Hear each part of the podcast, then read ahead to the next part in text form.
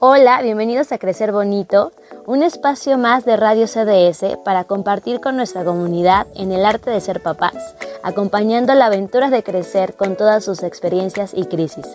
Queremos abrazar las angustias para movilizarnos con esperanza en crear nuevos caminos sensibles, creativos y amorosos desde la primera infancia y en el compartir en familia. Pues ya está, estamos listos para una emisión más de Crecer Bonito, hoy con un tema padrísimo que es tolerancia a la frustración en familia. Y con motivo del festejo del primer aniversario de Caritas Otitlán, les mandamos un gran abrazo a todas las familias de, de allá, de Miss Mariana, que están haciendo caminito bonito en familia. Entonces, vamos a, a festejar juntos con este encuentro y que literal sea una vez más un gran abrazo para, para ustedes y que logre generar como esta conciencia temprana de, de, cómo es la vida emocional en la familia, porque ese es un trabajo de todos. Tenemos que ir haciendo caminito desde muy pequeñitos este, hasta los más grandotes, ¿va? Eh, que no se quede la función eh, de, de de los más pequeños, de hacerlo diferente emocionalmente, sino que eh, todo sea una revolución en familia para lograr este cambio que, que nos dé más encuentro como más sincero, más verdadero, ¿va? Pues ya está, este es uno de los temas que realmente es como de los eh, eh, más consentidos en la sala, ¿por qué? Porque es como nueve meses los bebés ya empiezan a dar como estos gestos de de enojo, de cosas de que avientan, de que no les gusta la, situación que se les presenta.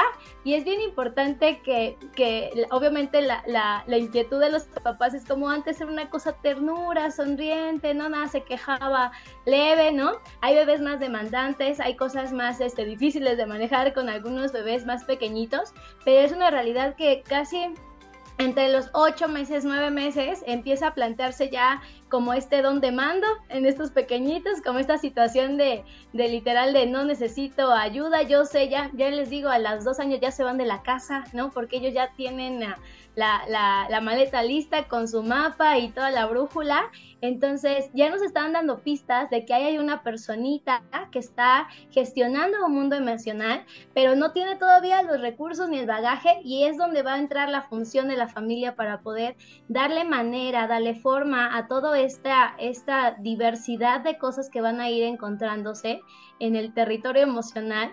Entonces, hoy nos vamos a ir con algo que, que ojalá nos, eh, como les decía, les abrace, pero que lo podamos hacer vida, ¿no? Que lo podamos hacer vida en, en casa y que con ello podamos gestionar como eh, esta, esta salud mental, porque estamos hablando ya de, un, recorrido que va a ser un parteaguas para, para el porvenir de esta personalidad, ¿va? Entonces vamos a darle con tolerancia a la frustración en familia. Soy mi sanita, Ana Laura Rebollo, y soy psicoterapeuta en niños, adolescentes, adultos, especialista en primera infancia y en parentalidad. Pues vamos a darle gracias por estar acá.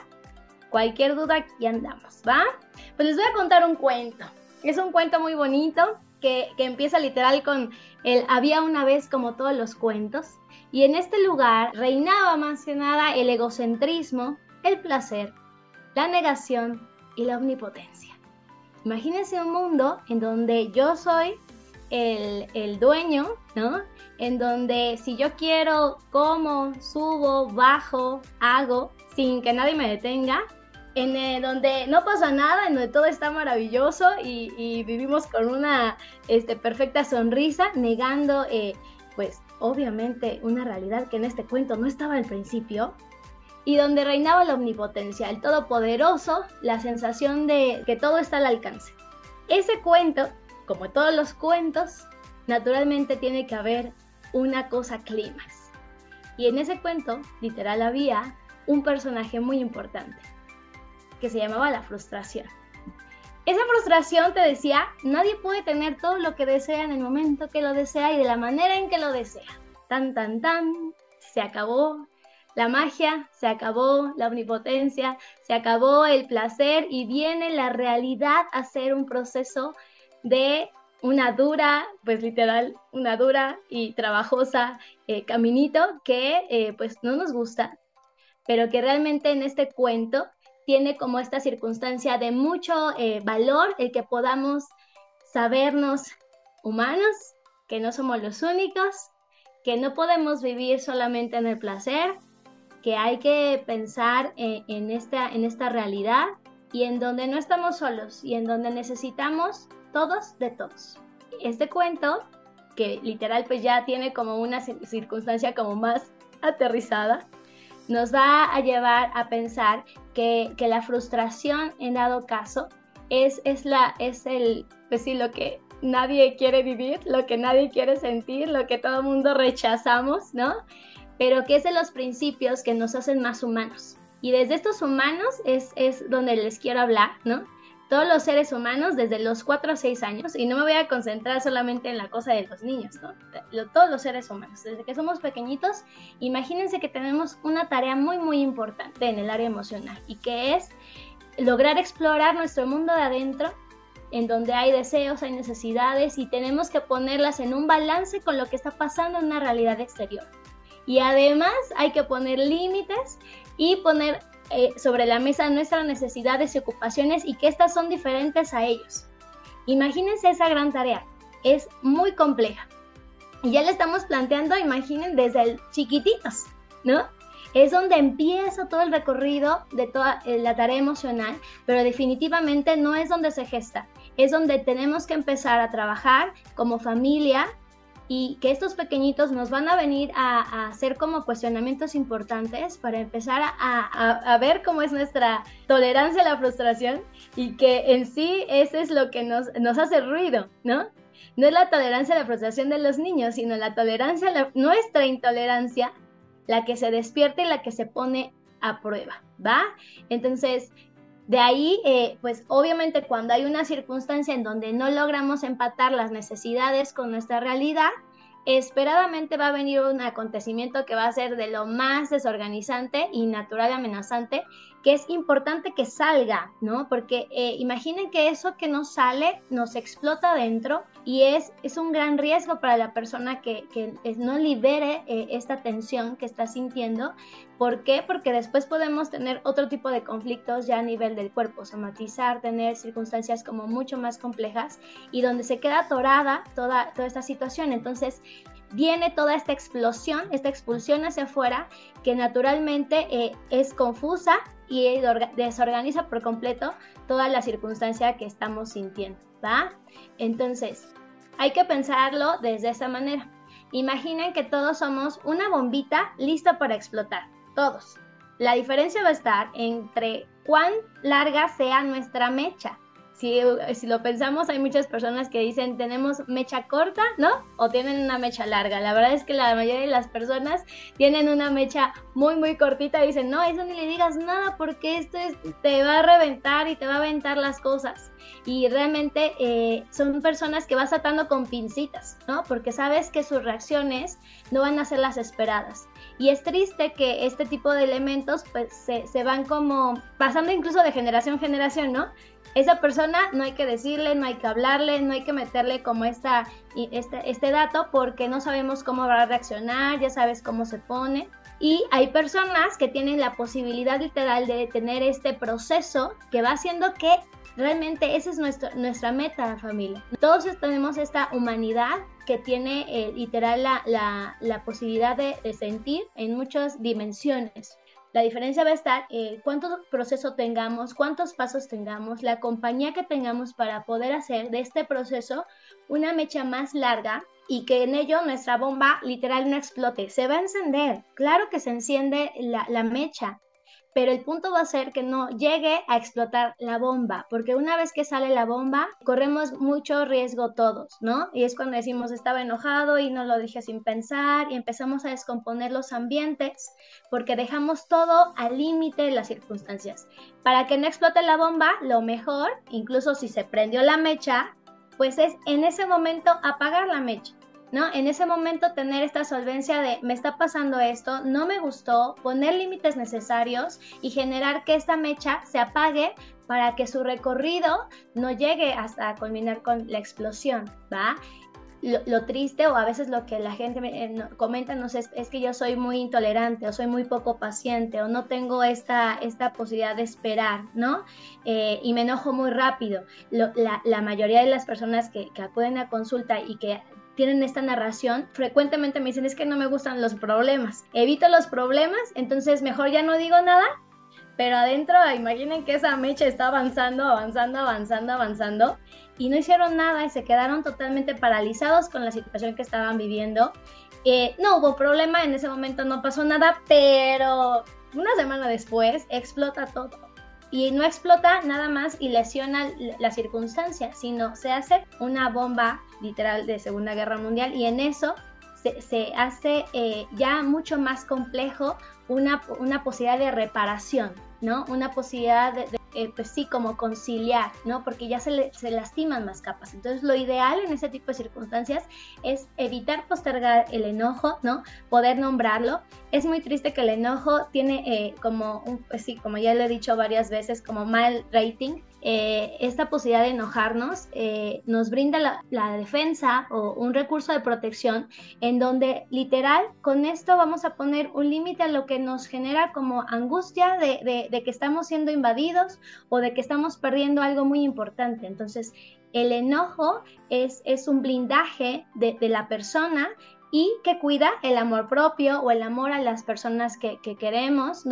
¿No? Y si, si, sentimos que están amenazadas o que van o se rompió un límite, naturalmente tiene que venir fruncir el ceño, eh, mantenerse como una postura como de defensa, ¿no? Y en eso el pensamiento va a tener que articular una estrategia para ponernos a salvo con el enojo, con este recurso de hablar y de gestionar una solución de un problema, ¿no? Muy diferente a guardarse el enojo y tener como esta espera latente a que en cualquier momento esto naturalmente tiene que salir, tiene que explotar, ¿va?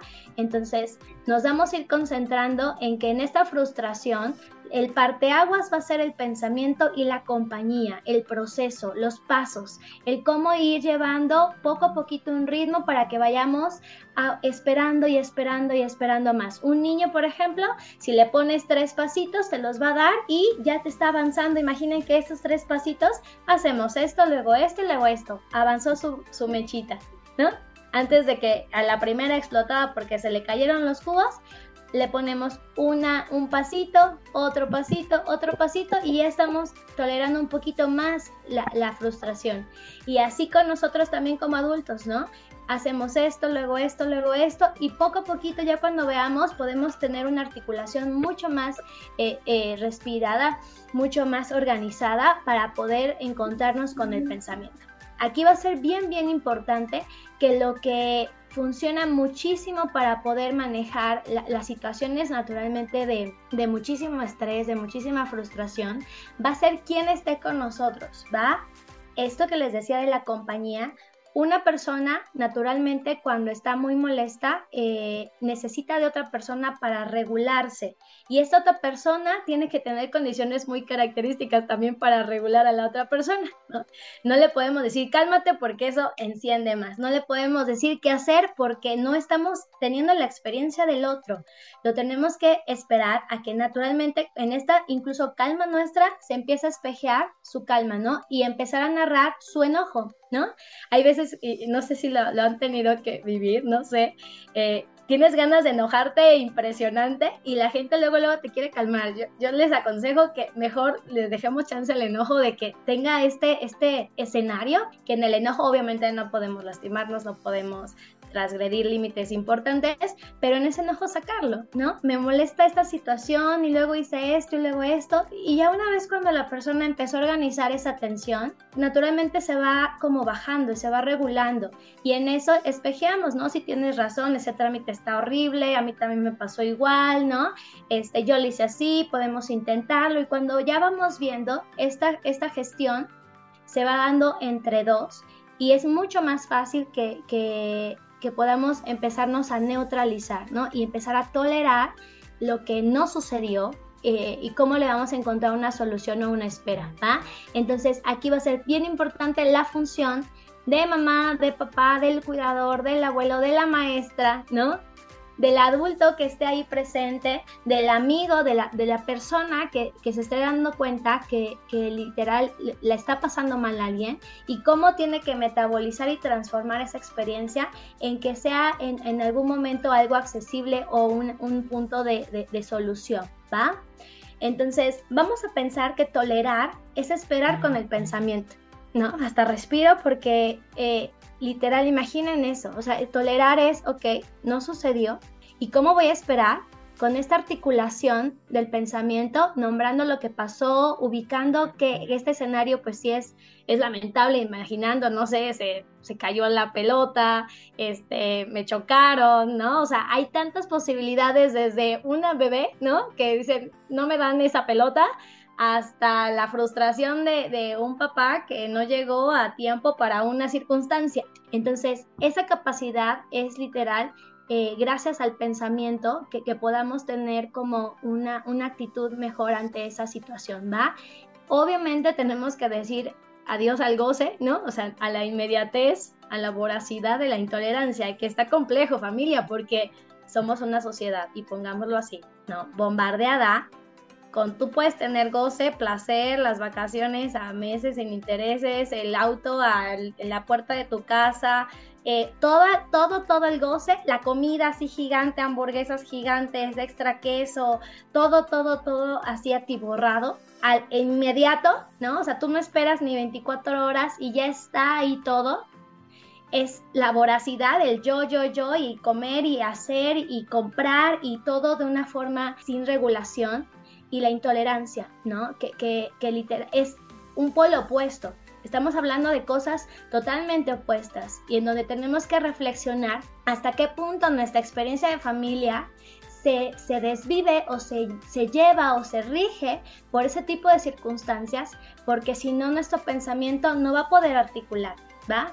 Vamos a ir acercándonos en este cuento a, cosas que, que, nos van a ir haciendo pensar cómo, cómo es que nosotros incluso mismos, o sea, para poder regular a los bebés, a los peques, a los niños, a nuestros adolescentes, porque esta es una circunstancia de toda la familia, tiene que haber una experiencia emocional previa de este cuidador. Si en esta experiencia con este cuidador, a lo mejor eh, eh, mami, papi, eh, abuelito, se quedaron muy solitos sintiendo, se quedaron como en el enojo o en el no poderse enojar o en el no poder llorar o en el te tienes que aguantar, esas experiencias tan limitantes no van a poder acompañar esta tolerancia a la frustración. Entonces, va a ser muy importante que consideremos que la adquisición de la inteligencia emocional va a depender de la experiencia emocional con nuestros cuidadores en la primera infancia. Es ahí donde radica la importancia de cómo tenemos que interactuar con este tema y hacer una revolución generacional, ¿no? Nuestros abuelitos, los bisabuelitos, los tatarabuelitos lo hicieron de la manera que pudieron y con eso nos trajeron hasta acá y hoy estamos aquí reunidos o estamos escuchando esto para que podamos pensar y repensar que eso que ya nos dieron nos toca una gran misión, una misión de, de evolución de todo eso, en agradecimiento a su esfuerzo, a su, a su manera y que esas maneras quizás ahora nos toca a nosotras pulirlas, hacer una diferencia y darle nuestro aporte como generación para la siguiente generación. Entonces, nuestro caminito va a ir eh, en ese sentido con mucha más esperanza para lo que tenemos que, eh, vivir como para nuestros peques, ¿va?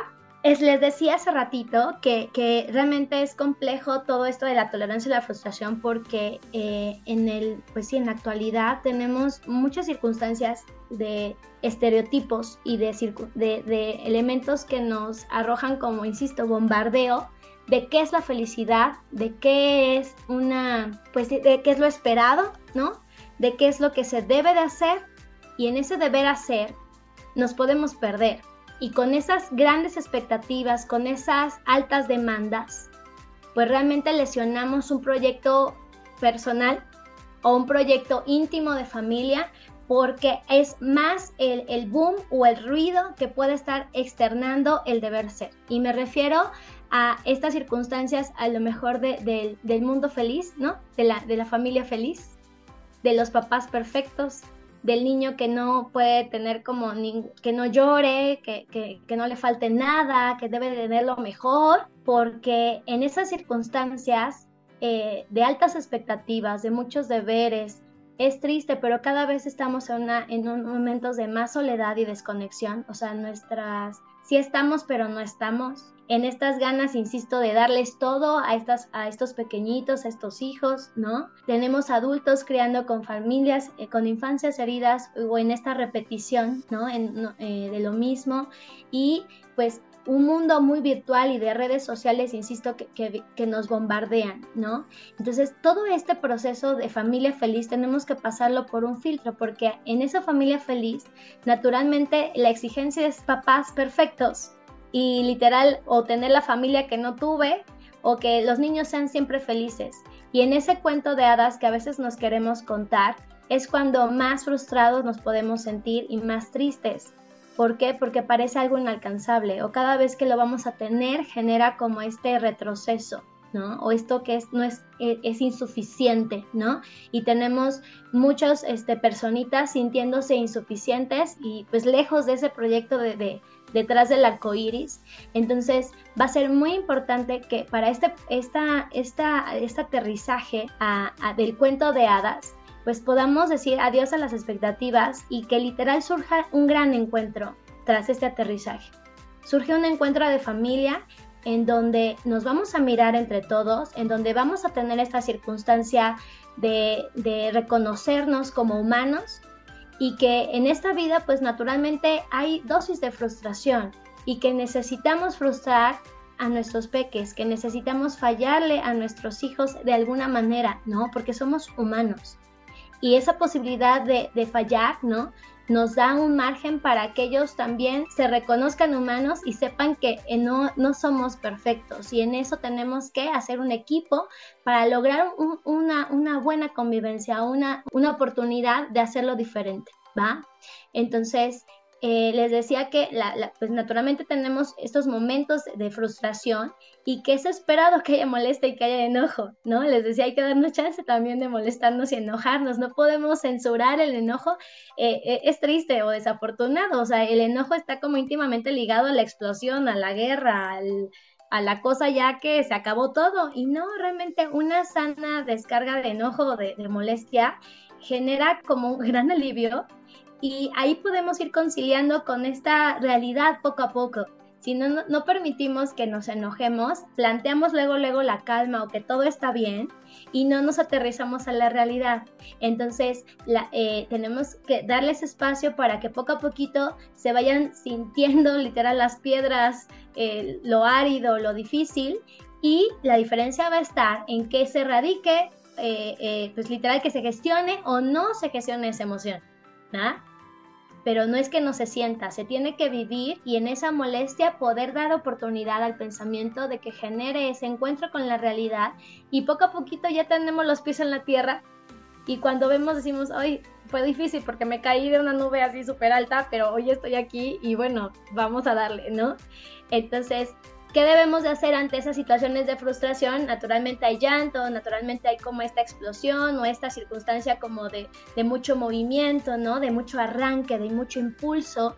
Entonces, le debemos dar un espacio a todo eso. No es nada más, este, insisto, como que ya se acabe eh, o, o, cambiárselos, no, mira, ya no te pongas así, te doy esto. Tenemos que nombrar esta experiencia por completo, que la persona o personita, ¿no? Desde chiquitos hasta grandotes, puedan saber que nosotros, a lo mejor en estas ganas de gestionar esa emoción, sepamos qué le pasó, ¿no? Oye, vi que te caíste y eso después te tiró esto, entonces eso debe ser sentir muy enojado. Y entonces empieza a narrar toda la experiencia y con esa compañía poco a poquito se va dando un alivio y se va dando mejor este, posibilidad de consuelo a lo que estamos sintiendo. Y lo más bello de toda esta realidad, en el aterrizaje de la realidad, es que sea un, un gran encuentro eso es maravilloso, que, podamos saber que alguien nos leyó, que alguien nos encontró en esa cosa difícil, que alguien estuvo con nosotros en esa circunstancia que nadie quiere estar. Entonces es lo más bello del aterrizaje a la realidad, que hubo alguien contigo. Y naturalmente, si son nuestros padres, si son personas que amamos, son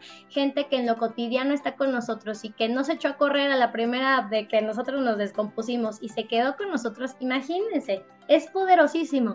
Si una persona sabe que no está sola cuando más lo necesita, hemos salvado una vida, le hemos dado esperanza.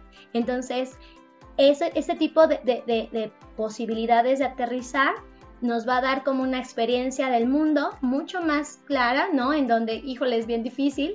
¿Y qué esperamos, familia? Es muy en desarrollo, eh, que les gusta preescolar, es una, etapa bellísima de cuento de hadas y poco a poquito viene eh, la primaria en donde viene una bajada importante. Y es ahí en esa bajada donde vamos a empezar a experimentar ya este aterrizaje y lo más importante de ese aterrizaje es que podamos presentarlo el mundo en pequeñas dosis si hay esa posibilidad, ¿no? El pequeñas dosis es poquito a poquito, en el lenguaje del niño, en el lenguaje del adolescente, en el lenguaje de, la persona que estamos queriendo acompañar, ¿no?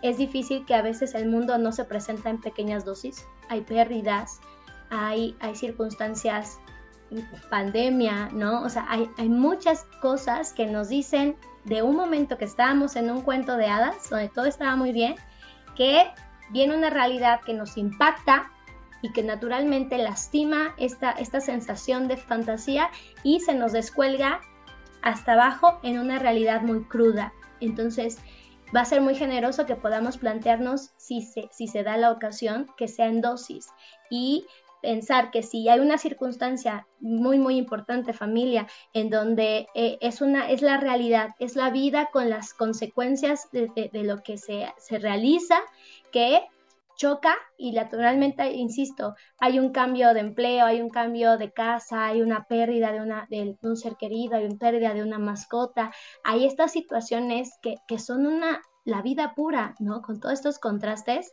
hay que estar atendiendo esta situación. ¿Por qué? Porque naturalmente necesitamos de ilusionarnos también. Necesitamos de ese mundo de la imaginación, de la creatividad, del ensueño para poder eh, tramitar la vida, porque de ahí también se, sostiene el, deseo de estar acá, ¿va? Entonces es cuidar ambos mundos. Eh, es la posibilidad de que ambos mundos coexistan eh, ajustadamente con este juicio que nos acompaña y lo bonito de, esta, de este aterrizaje es que podamos reconocernos como papás humanos, ¿no? Los papás que fallan, los papás que no son perfectos y que en eso aterrizan a su bebé o a su pequeñito o a su niño con pequeñas frustraciones, ¿va? No te lo puedo dar ahorita porque ya es muy noche, ¿vale? Vamos a hacer que suceda en este momento y postergamos y frustramos y les fallamos. ¿Por qué? Porque si caemos en ese exceso de gratificación con los niños, estamos llevándolo a un mundo de mente que no existe y un mundo en donde nadie va a querer estar con él y donde va a ser muy intolerante y donde no va a poder tolerar a, lo que está pasando afuera mientras no sucede en su cabecita. Entonces los estamos alejando de, una realidad y de, personas más allá de nosotros. Queremos estar con ellos cuatro o cinco años, eh, sí, perpetuamente está maravilloso, pero no somos el único mundo que existe realmente. Entonces tenemos que darles la oportunidad de que ellos se inserten al mundo y en eso, para poder estar allá, necesitamos de frustrarlos viene algo como, como ya que les estaba anticipando casi, ¿verdad? Eh, en esta transición a la realidad, que, es maravilloso, insisto. Es de un castillito, imagínense un castillito de cuento de hadas. Tenemos que diseñar una escalera que nos lleve al piso. Lo más generoso que podamos hacer es escalera. No está incluida en el paquete, papás. no está incluida, no la venden en ningún lado, ni te vas a ir a Home Depot y le vas a encontrar. No, no, no. Esta escalera tú la tienes que trabajar. Este es un proceso en familia para todos, ¿va?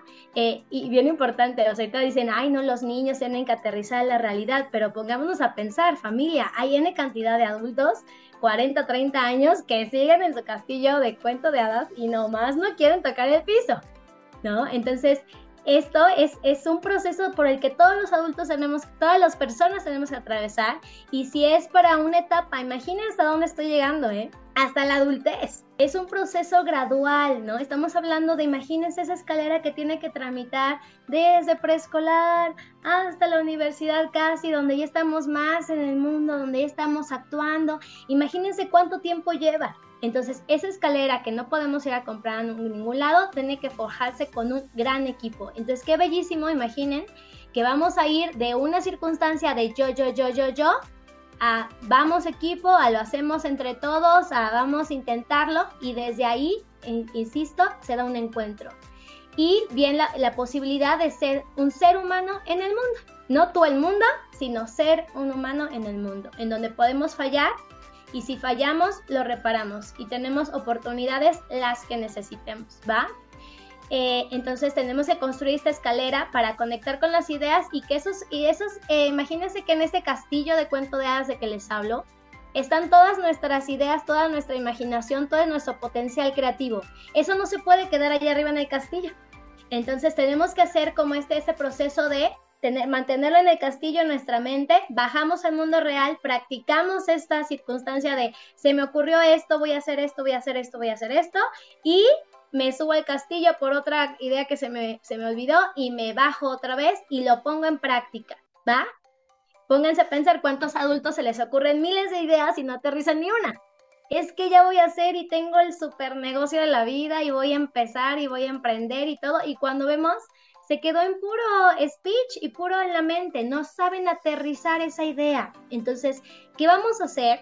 Imagínense que un niño dice, quiero ser astronauta. Bien, padrísimo. ¿Qué haces astronauta? Nos vamos a ir necesitamos una nave espacial, padrísimo, entonces, ¿qué necesitas? No, pues una caja, no, pues esto. Entonces, vamos encontrando los recursos en nuestra mente y bajamos inmediatamente con esa escalera a practicar el hacer. Y con todo este proceso de la mente a la acción, vamos a ir tolerando la frustración. La tolerancia a la frustración, además de pensar, necesita movimiento necesita generar como este cuerpo una salida, una acción que le vaya dando una posibilidad de postergar poco a poquito eso que está en nuestra mente y que deseamos con toda la fuerza, ¿va? Entonces, con esa, esa posibilidad de pensamiento nos vamos a, a, dar como, pues sí, con un margen para poder, eh, pues esperar un poquito y con eso concluir con una, una, pues sí, una acción que nos dé como esta pauta del resultado que esperamos, ¿va? Pues bueno, ya una vez que tenemos un poquito más entendido de dónde viene la tolerancia la frustración en este cuento que les, les platiqué, lo más importante es, obviamente, ¿qué hacemos en caso de emergencia, verdad? Porque si se acerca una tormenta, todo el mundo quiere echarse a correr, pero nosotros no nos podemos echar a correr y más si tenemos este, eh, pequeñitos o un hijito o alguien que, que nos importa la vemos mucho y tenemos que estar con esa persona. Lo primero, bien, bien importante, no te vayas muy lejos, revisa su cuerpo, revisa sus necesidades físicas, las psicoafectivas y que estén cubiertas. Va, ya comió, ya durmió, tiene septiembre, hambre, frío, tiene calor, quiere jugar, quiere sentirse escuchado, se sintió solo. Todo esto cubierto nos va a mantener un, un mood como más tranquilito. Si en algún momento alguna de estas necesidades no está cubierta, vamos a correr gran riesgo y cualquier cosa va a ser detonador de una experiencia este, como desafortunada, ¿verdad? Entonces, muy importante, si ya tenemos aquí la tormenta, lo más importante va a ser una pausa. No dejemos pasar la situación, no esperes no, nada del rincón de pensar ahí tú solito, este, ignórenlo, no, no le hagan caso, no, ya saben cómo se pone. Eso es una cuestión que nos va a alimentar mucho más el enojo y no va a ayudar a que este proceso de frustración venga a hacer su tarea de darnos una mejor, eh, este, pues sí, solución a la realidad que estamos enfrentando. Entonces, la intervención en el momento te va a ayudar a que se evite una reacción en cadena. Hay que considerar no poner en evidencia al otro, ¿no? O sea, como, ay, mira, esta persona otra vez ya cayó aquí. No, o sea, no lo pones en evidencia. Ya se le está pasando mal a la persona, no es necesario darle más peso y has de saber que hay situaciones que nos pasan a todos, ¿no? O sea, que es la realidad, ¿no? Estamos en una vida y que lo van a poder resolver juntos, que no estás solo sintiendo lo que estás sintiendo. Muy importante acá, cuidar los roles. En este tipo de experiencias se necesita, si estamos con un niño, se necesita un adulto. No se necesita a otro niño con otro niño y a veces los niños son tan generosos y tan bonitos, ¿no? O sea, que, dicen, los contienen, se acercan y dicen, ay, te quiero, ¿no? Te abrazan, no te acercan el Kleenex, son una maravilla esos pequeñitos, ¿no? Pero no es la responsabilidad de ese niño atender la necesidad psicoafectiva de otro niño, la tiene que hacer un adulto. Entonces, esa persona, literal en el caos, necesita ser sensible, respetuoso y amoroso. ¿Va? Si tenemos esas condiciones para ayudar, nos acercamos. Si no tenemos esas condiciones, ayudas mucho más no acercándote, ¿no? Porque es como acercar gasolina a una fogata, ¿ok? Y en esa función de cuidado de adulto, mantener como esta línea de calma que pueda tener un, desenlace este, más, pues sí, pronto, ¿va? Entonces hay que asegurarnos y hay que asegurarte, o sea, porque estar en esa situación de crisis, imagínate que tienes que desconectar una bomba. ¿Cómo vas a ir a desconectar una bomba? No vas a ir nada más así con un dedito y una cuchara. No, tienes que generar esta solución literal de casco. Te vas con todo tu equipo de, pinzas para desconectar la bomba. Entonces, para poder ayudar, tú tienes que estar bien. Y que en eso podamos eh, sentirnos seguros y regular la acción, ¿vale? Todos necesitamos de, esa compañía. Realmente es, es muy complejo eh, el, poder, tener que lograrlo solos, ¿va? En su momento, cuando alguien estuvo con nosotros para poder gestionar una circunstancia difícil, hagan de cuenta que se interioriza esa, esa función y poco a poquito en un momento de angustia vamos tomando a cuenta acá lo que alguien alguna vez hizo con nosotros cuando nos sentíamos así. Entonces, poco a poquito se va metabolizando mejor ese tipo de, de circunstancias, ¿va? Eh, lo más bonito es que sepamos que en ese momento pues alguien está con nosotros en las malas, en las peores y en las mucho peores, ¿va? Que, que se quede como un respaldo y que en este equipo se pueda lidiar con cualquier emoción, ¿va? Que no nada más cuando estamos felices estamos, sino cuando nos sentimos muy muy mal, ahí es cuando alguien se queda con nosotros. Bien importante, ¿cómo es que se acuerdan que el, la tolerar es como pensar? Entonces, algo clave para, para este tipo de circunstancias es activar el pensamiento, hacer preguntas, no dar indicaciones de cómo sentirse ni, ni esperar como que se calme pronto.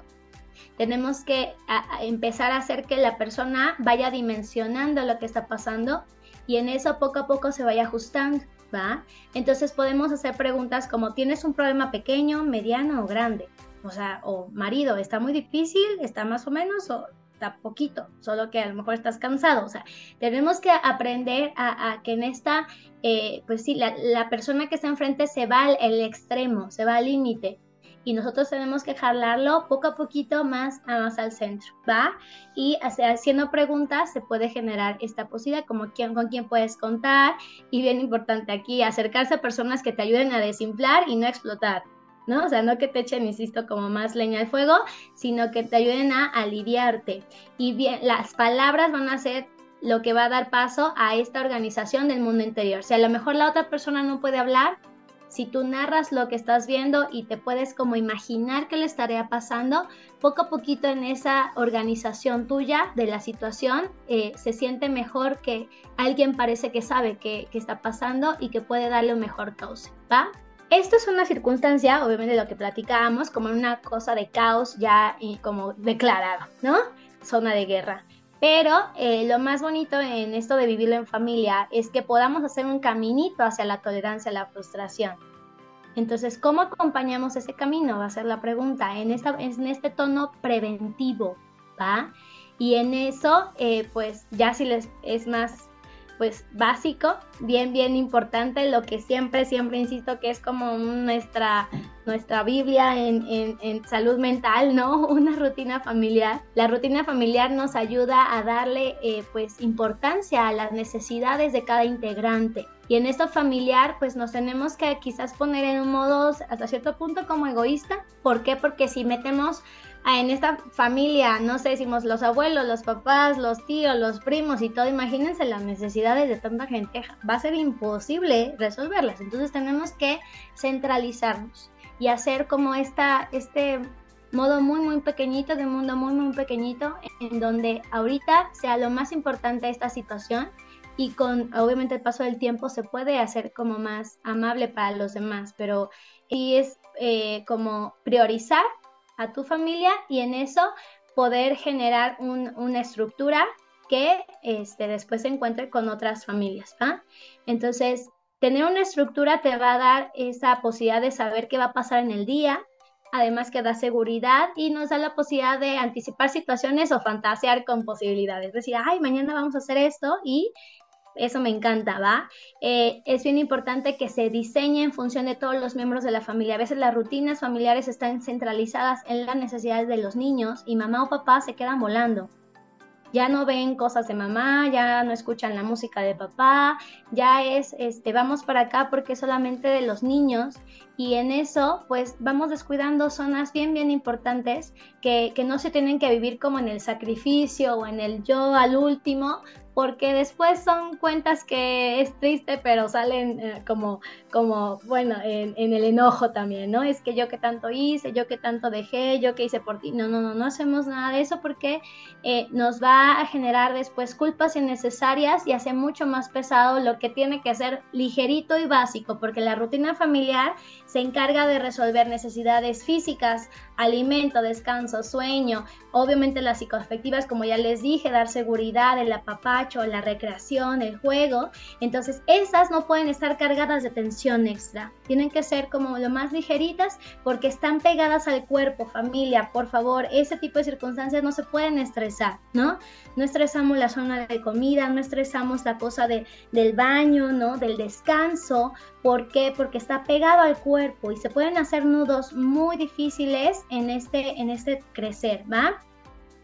Bien importante, esta rutina no es rígida y es precisa y literal no tampoco exigente. Tenemos que ser como nada más como esta, esta cosa flexible entre lo que ambos necesitando en, en el momento, a lo mejor por semana, y se va haciendo un ritmo para todos, ¿no? El mirarse, el pensarse, el ver qué va a suceder con uno o el otro y en eso que todo vaya sucediendo como un engrane.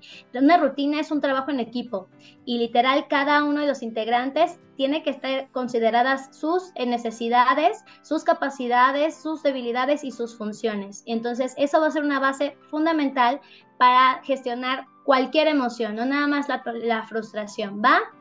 En esta rutina debes de tener todos con tareas, todos debemos de participar en este ambiente de, equipo, ¿no? Y nos da bien bonito sentido de pertenencia y un sentido de ser humano con otros. No soy el más importante, descentralizo, no eres, no eres tú el rey de esta familia o la reina de esta familia o la, la que manda, ¿no?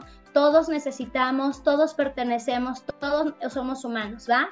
Entonces, si tenemos todos tareas, se reparte la atención mental en esta familia, la responsabilidad, no es así como yo soy la responsable de todas las decisiones de esta casa, no, entre todos asumimos consecuencias y responsabilidades para que el trabajo sea más ligero, ¿va?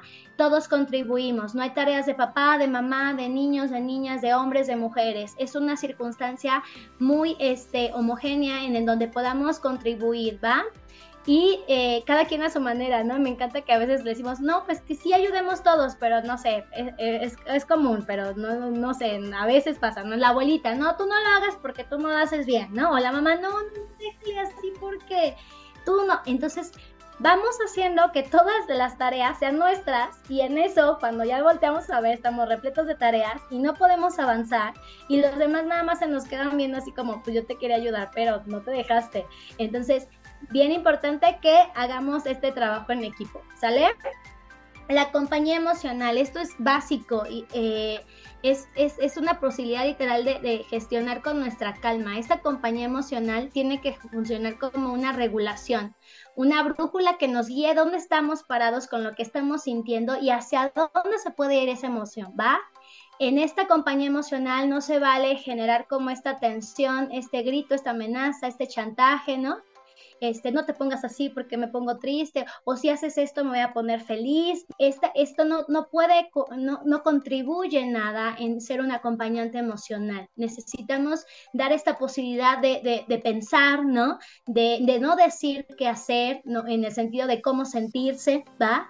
Eh, nos tenemos que deshacer de los deseos de control de cómo se puede sentir el otro, este, portarse bien, o eres un berrinchudo, o eres un llorón, ¿no? O sea, todas esas exigencias que, van más hacia el mundo, ¿no? Que se vea bonito para nuestra familia, pero totalmente es una cosa diferente ya cuando se está experimentando adentro, ¿no?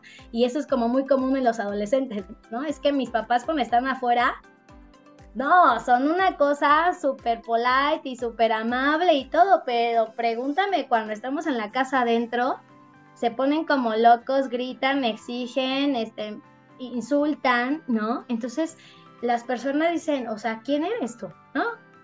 Que, o sea, ¿cómo, ¿cómo, me espejeo? ¿Cómo confío en ti? Si veo una cosa, haces otra, me pides otra, entonces, y no me enseñas cómo hacerlo. Necesitamos ser buenos compañeros emocionales y en eso tener esto ubicada, lo que estamos sintiendo y poderlo organizar afuera de una manera sana, ¿vale? Acompañar la autonomía, es esta sensación de, literal quitarle el control a, los demás, ¿no? O sea, decir, no voy a meter las manos, sino que tú puedes empezar a cargar, subir, bajar y todo eso, nos va a dar una mejor eh, tolerancia a la frustración. Cuando un pequeñito intenta, cuando tú le das ese espacio para que se equivoque, cuando tenemos esta situación de que vaya haciendo su ritmo en esta construcción de ser capaz, desde pequeñitos hasta grandotes, van a ver que en esa autonomía se enriquece la, satisfacción personal, nos sentimos muy, muy bien con nosotros, generamos un caminito, un proceso en donde vamos teniendo una meta y vamos consolidando esta posibilidad de, lograrlo. Entonces, eh, poco a poquito eh, hay que dar chance a que, que suceda, ¿no? Y esto estamos hablando desde pequeñitos de dos añitos, ¿no? Donde empiezan el yo, el tú no, el yo solito el mío ya empieza a ver este caminito. Entonces imagínense si desde esa edad ya tenemos esta oportunidad de, dar esta compañía en donde podemos confiar en el ritmo y las, las, ideas de los demás, ¿va? Y en eso, insisto, se va haciendo un peso más aterrizado la realidad, ¿no? Hay un proceso y poco a poquito esa autonomía, en esa satisfacción, va a sentirse seguro con él, ¿no? Y decir, no, pues me falló, ¿no? O sea, fallé, pero en la que sigue, ¿no? No es fallé, ya no lo vuelvo a hacer y en la vida y ya tiramos la pelota, la bicicleta, los patines porque yo no puedo, ¿va? No, se tiene que generar esta posibilidad de, experiencia en el mundo en donde el cuerpo pueda sentir sus límites, sus posibilidades y que con eso poco a poquito se, alcance esta sensación de seguridad y de confianza consigo mismo, que en serio, eso va a ser un blindaje impresionante para poder lograr como esta mejor tolerancia, ¿va? Eh, ya vamos a acabar familia. Vamos a hacer un recuento de los daños muy muy breve y esto es, es bien importante que lo tengamos súper atentos para que eh, podamos trabajar mejor la tolerancia y la frustración, ¿va? Punto número uno, cuidar las necesidades básicas que estén cubiertas, ¿va? Número dos, siempre tener presente el contexto de desarrollo, la situación familiar, si hay duelos o cambios. Si hay algo de esto, la tolerancia a la frustración va a ser nula y es totalmente esperado. Necesitamos ayuda para poder gestionar esto, ¿va? 3. Asegúrate de la situación diciendo que están juntos para resolver un problema. Una persona cuando está en un conflicto, si sabe que está con alguien, es un alivio impresionante, ¿va? Cuatro, decirle que sabes cuál es tu preocupación, miedo o enojo, validando su emoción, adiós al juicio, a decir indicaciones de cómo sentirse y evitar por favor el no pasa nada o no es para tanto, ¿va? En ese momento si es para tanto y si está pasando mucho, entonces no va a ayudar generar como este cálmate, ¿va? Cinco, evaluar el problema, ponerle una medida, ¿vale? Con eso activas el pensamiento con preguntas. Eh, Seis, ejemplifica una solución y poco a poquito van a ir generando las posibilidades para que pueda empezarla a ensayar o a, solucionar, ¿va? Siete, ayuda a ver al otro sus necesidades y qué es lo que no cooperó en la situación, o sea, qué falló. Ocho, cuestiona otras alternativas y estrategias. 9, bien importante, si algo falló, lo reparamos, ensayamos nuevamente. Hay que acomodar esta situación. Si algo se rompió, lo pegamos. Si algo se ensució, lo limpiamos. Si algo no está, lo agendamos, ¿va? O sea, como esta sensación de ligar, de juntar, de armar, de compartir, ¿va? No está la situación terminada, tenemos muchas oportunidades, ¿va? Y 10, repetir lo anterior las veces que sean necesarias, siempre con paciencia, constancia, confianza y amor. Está cañón, ¿verdad? Pero sí se puede, familia, vamos por eso, ¿va? Y pues ya vamos a acabar. En familia somos el mejor equipo, ya lo saben, siempre sensibles, conectados y respetuosos. Y les voy a acabar de contar un cuento, ¿no? Ya con toda esta situación que, que veníamos inspiradas. Imagínense este cuento. Había una vez un mundo con tolerancia a la frustración tolerancia a la incertidumbre y tolerancia a la diferencia. Lo necesitamos, es urgente. Y realmente gracias a esos cuentos, esa cosa imaginativa que tenemos, podemos crear muchas posibilidades para esta sociedad, para este mundo en el que vivimos, para nuestra familia. Y va a ser desde este, este gran encuentro de la mente y con las posibilidades de tolerar, insisto, la diferencia y la, pues sí, la, frustración, ¿no? Y en eso encontrarnos con una realidad en donde bellísimamente pues no estamos solos, en donde no tenemos como esta circunstancia de, pues literal de, pues sí, que, que se queda en el vacío, ¿no? Con alta tolerancia a la frustración hay pensamiento, hay un mundo rico aquí adentro y eh, cuando no hay tolerancia a la frustración se siente un vacío impresionante donde ah, todos estamos como, como flotando. Entonces vamos a darle a esa posibilidad de, sentir desde lo difícil y poco a poquito encontrarnos, ¿va? Pues ya está, muchas, muchas gracias. Lo hicimos maravillosamente. Pues cualquier duda aquí estoy, mamis. Si tienen algún comentario o algo por el estilo, aquí ando. Muchas gracias por escucharnos. Deseamos haber logrado sembrar una semillita de sensibilidad, creatividad, conexión, humanidad.